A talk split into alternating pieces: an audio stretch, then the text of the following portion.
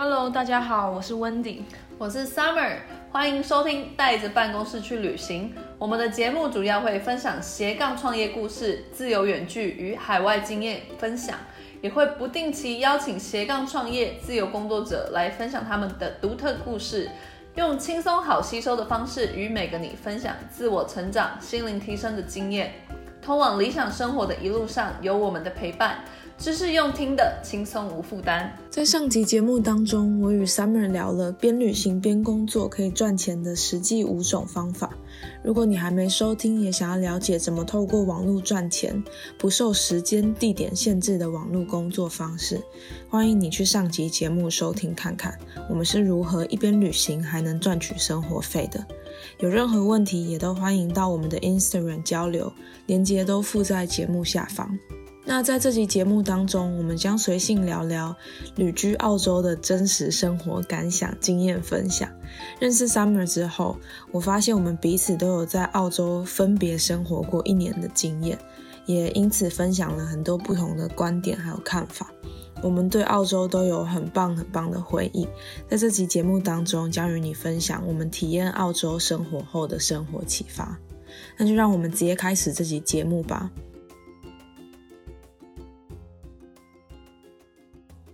先来分别介绍一下我们去澳洲时的时空背景。那 Summer，你自己是什么时候去澳洲生活的呢？我是在呃二零一五年的时候，跟我朋友我们自己去背包客旅行，所以我们那时候就只是订了一张廉价机票，然后我们两个女生就这样子。直接跑去澳洲，而且我们那时候想说要去冷门一点地方，因为我们打算要去玩一个月，所以我们就先去了达尔文。我们在去达尔文之前完全没有听过这个城市的地方，所以我们就也很莫名，就到那边发现说，哇靠，这什么城市？这什么鸟地方啊？其实根本什么东西都没有，就是对我们对澳洲的印象差很远。对，然后我们那时候就想说，好吧，那我们得赶快。去其他城市，然后我们就想到说，最好最好的方式应该就是公路旅行，因为澳洲很大嘛。然后我们想说，反正我们有一个月的时间，所以我们就在澳洲很流行，他们都用 Gumtree，嗯不知道你们有没有听过？就是一个找工作的平台，然后上面也有很多可能卖东西的资讯什么的。对对对，然后他也可以找旅伴啊，或是找一起搭车的伴游。对，然后我们那时候就找到有两个男生，他们正好也要从达尔文，然后开车去呃昆士兰，所以是超远，大概四千多公里吧。对，然后我们那时候就是也没有做太多功课，我们就是想说，哦，好啊，要去昆士兰就去啊。对啊，就冲，然后他们就租了那种露营车，就上面。可以翻起来当露营车，就澳洲很多那种车，然后我们就这样子，两个女生跟着他们两个男生，大家听起来很危险，但是后来我们都成为很好的朋友。对啊，他们也是两个，一个英国男生，一个瑞典男生，然后他们也是去那边算是打工度假的概念，嗯，就是也是想去体验澳洲生活。然后我们就这样子花了一个星期吧，然后那星期都在开车，然后看到很多袋鼠、无尾熊，但都是死掉的，就是在那个澳洲，他们车速很快，然后那些动物真的太多太多，然后有时候不小心，我们是没有，但是这真的是很常看到死掉。啊，你们有。就是好像凌晨的时候开车，然后没有注意就撞到，那就死掉了吗？后来他就是奄奄一息的倒在地板上，我们就觉得很崩溃，然后就轻轻的把他移到那边。不过很多人都是车子会撞坏啊，什么挡风玻璃都爆裂，然后我们是因为车速蛮慢的，就还好，嗯哼，但是就也蛮悲伤的。对啊，我觉得这真的是我们在台湾比较不会遇到的。但我觉得也就是一个经验了。Anyway，那一次的公路旅行，就是我觉得是我人生中最美好的，因为我就觉得完全没有去过澳洲，然后在这么地大的地方，我们可以跟陌生人一起去公路旅行，然后看很多野生动物啊，然后 enjoy 那种晴空万里，然后满天星星的那种感觉，然后聊心事，我就觉得很开心，很充实。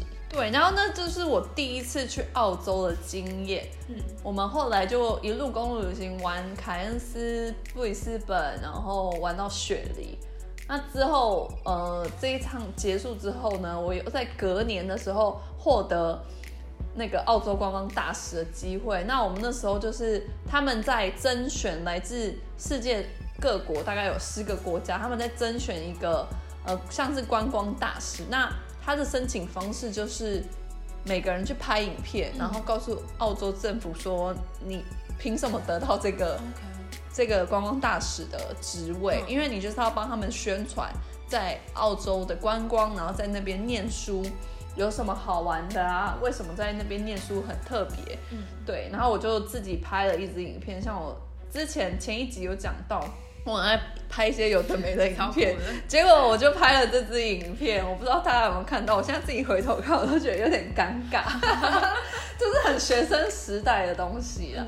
对啊，然后。中间我有一次制作脚本啊，重拍，我还记得那时候都是我妈在帮我录影，然后她就觉得我很烦，一样的东西到底要录几次？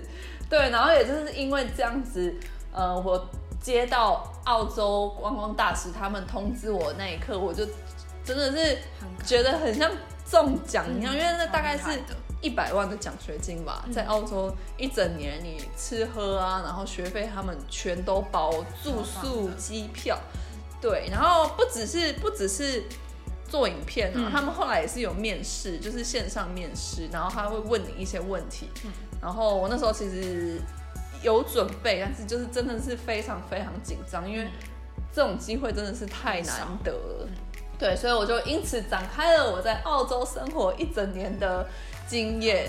对，那 Wendy 你呢？你是不是有在澳洲待过啊？那我自己的话，也是在一八年的时候去澳洲的。那时候我去的机缘是，我就突然发现说，哎，我那个签证只剩下一个礼拜。因为我那签证的时候是一七年的时候失恋，那时候跟男友分手，然后他就当时要去澳洲，我就一个冲动之下就也申请了签证。后来就冷静下来之后，发现。那现在先不要去好了，所以就是隔了一年之后，那因为澳洲政府有规定，那个台湾打工度假，我们都是拿 Working Holiday Visa 四一七嘛。如果你一年没有进去的话，它过期，你就要再重新申请，会还蛮麻烦的。所以我就算是毅然决然想说，那我就辞掉学校老师的工作。那时候我还在学校当老师，不过因为刚好学习也结束，然后我自己也觉得说。当老师好像不是我一直都很想做的事情，所以我就跟 Summer 一样，想说我就随便决定一个地点去好了。所以我就想说，我也挑一个冷门一点的。我也是达尔文，对，然后就搭了那个廉价航空，是不是？因为那是最便宜的机票？对，然后我就是 因为我我又决定的很赶，就是我要去澳洲之前，我只有剩下三天可以决定，然后其他好像就满了，就只有达尔文还蛮没有人想去的。然后我就也是选择了这个地方，后来就是这样开启我的一年的蛮奇幻的旅程，就是也是属于没有什么准备就去的情况。那因为在澳洲发生的事情实在是太多了，就我相信每一个旅人都会在澳洲发生属于自己很特别的故事。我们今天就挑了大概六个比较大家都会观察或是发生的事情来跟大家分享。那第一点呢，就是你知道在澳洲工作，其实。大家在工作之后的放松都会有蛮多时间的，不像是在台湾，可能你工作之后，你可能就直接回家或者什么。这点我是我觉得还蛮特别的，可能你下班之后，你还会去海边啊，或是草地野餐什么的。然后下班之后，大家也会一起聚着去酒馆喝啤酒。对，我觉得那边人他们真的比较重视生活品质，就是不只是工作而已，他们也要认真的生活。所以我觉得我们台湾人也可以多学习一点。对，对。然后我突然想到一件事，就是我那时候在澳洲，呃，后来我结束观光大使之后，我有得到一份在大学实习。我不知道大家有没有听过 TAFE，在澳洲是很有名的职业学校。对，然后我得到在那边实习的机会，嗯，然后那个时候我就呃算是在那边帮忙做国际学生，然后他们来办一些业务啊，想要来 tape 上课，我就帮他们回答他们问题啊，算是客服的工作。然后我记得有一天让我印象超深刻，就是我们那个那个部门大概有五个人吧，然后有的是澳洲人，有的是哥伦比亚人、巴西人，就大家都来自各国不同的国家，对。然后我就记得有一天，呃，大概是四点五十几分的时候，有一通电话响了。那我们正常是五点下班，对。然后那一通电话就被我一个澳洲的同事他接到，那他应该是比较资深的，就是应该有在那边工作蛮久。结果他接了这通电话，他就就说：“哦，sorry，我现在在五分钟就要下班了，所以请你明天再打来。”所以我当时就超傻眼，我想说这种事应该在台湾不可能发生吧？对，在台湾好像比较不会这样，不过在澳洲好像就蛮。你到几点下班？你就是可以休息就休息了。对，就是他真的是超级名正言顺说，我等一下要下班，所以不要烦我，明天再来哦。还蛮，如果是亚洲的，我们可能会觉得有点讶异。对，在澳洲好像就是这样。我觉得，我觉得如果我们都是这样的话，老板应该把大家都 fire 掉了吧？对，对，我觉得这样很有趣。然后还有一点呢，嗯，我觉得澳洲人他们很注重环保。就是我那时候是住在本土澳洲人的寄宿家庭，然后我记得我刚到的时候我要洗澡，然后我的后妈她就跟我说，呃，我们这边澳洲水资源非常的珍贵，就是他们短缺水，就是他们都很注重水源，所以可不可以请你洗澡不要超过三分钟？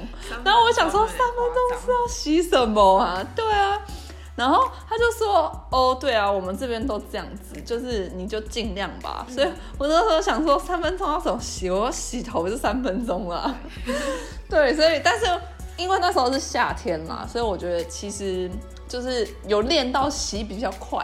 但是我觉得三分钟真的是进去可能冲一下就要马上出来。对，然后还有我觉得在那边，嗯，他们其实不太鼓励民众外带食物。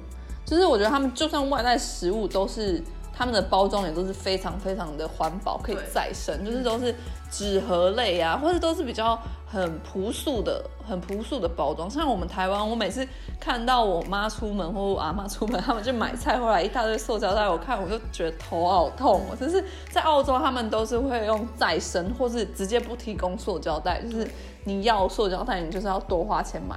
但是他们澳洲人也都养成习惯，大家出去都会自己带环保购物袋，所以我觉得我们台湾大家可能都比较讲求方便吧。对，对，所以我觉得我们这点可以学习。像我自己在那个雪梨那边。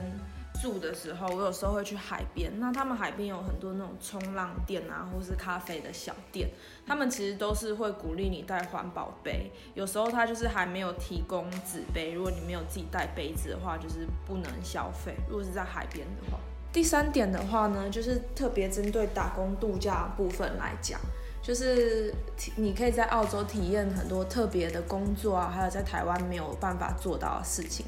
像我自己而言，我觉得在这一年出发之前，就给自己设定一个，我要有很多不一样的体验，越多越好。所以我就尽可能的去尝试一些在台湾没有办法体验的事情，就是接受命运带来我生命当中的人事物啊。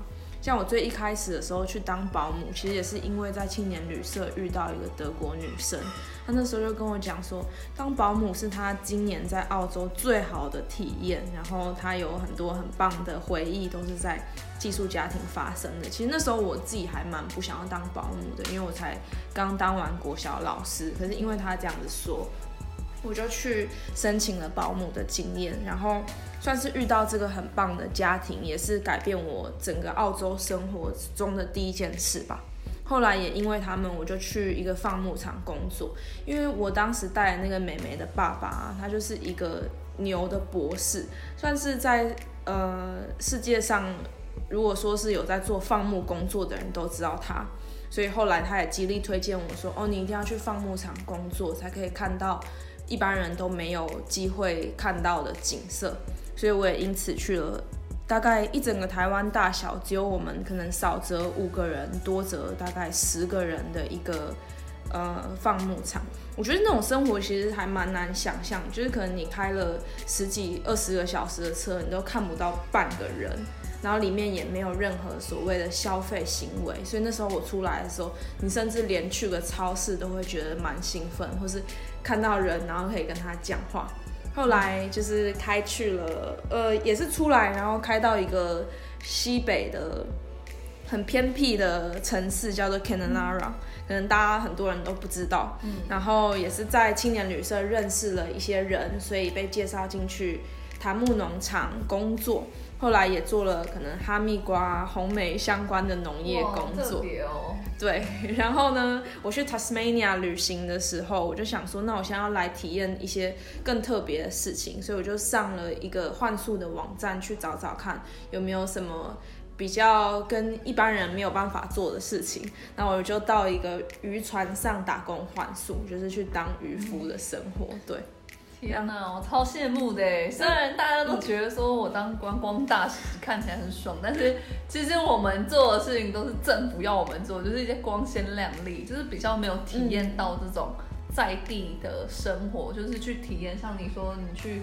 体验当渔夫啊，然后做一些农业的工作。对，其实我觉得这对年轻人来讲都会是蛮特别的体验，因为其实，在台湾的时候，你就不太会有这种机会，可以比如说去渔船上生活啊这种感觉。然后当时我去当渔夫的时候，我也觉得还蛮酷的。不过，因为我们那算是高级的渔船嘛，就是旁边可能停的都是一些高级的游艇啊什么的，所以也不是说真的到海上。但我觉得基本上住在船上这件事情就还蛮酷的。嗯，后来。回到雪梨之后，我也有去做一些可能比较办公室、大数据公司的工作。所以我觉得，如果你是在打工度假的读者，就每一个人的出发点可能是不一样的。但如果你是要去体验的话，你就可以，比如说像去达尔文，可能你也可以去挖珍珠啊，什么这种在台湾几乎没有机会可以做的事情。对啊，我觉得在澳洲生活真的是可以体验到超多不。就是我们在台湾没有办法体验到的是，像是有一点我也觉得超级特别，就是我在澳洲生活一年中，我发现他们澳洲人都超级不爱穿鞋子的，我不知道 Wendy 你有没有看过？有啊，就我自己带那个寄宿家庭的那个妹妹 Amara，其实我带她出去的时候，她才我那时候带她的时候，她才两岁半。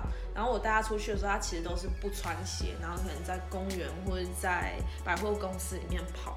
我那时候就觉得，天哪，也太特别了吧！因为如果是这种情况在亚洲的话，家长可能会有点疯掉，想说天哪，对，万一踩到碎石怎么办？那种。对，我觉得我们东方人的文化跟他们西方或是澳洲的文化真的是很不同，有差异。就是我觉得他们澳洲人就是小孩就是随便养，然后不会这么的保护的小心翼翼。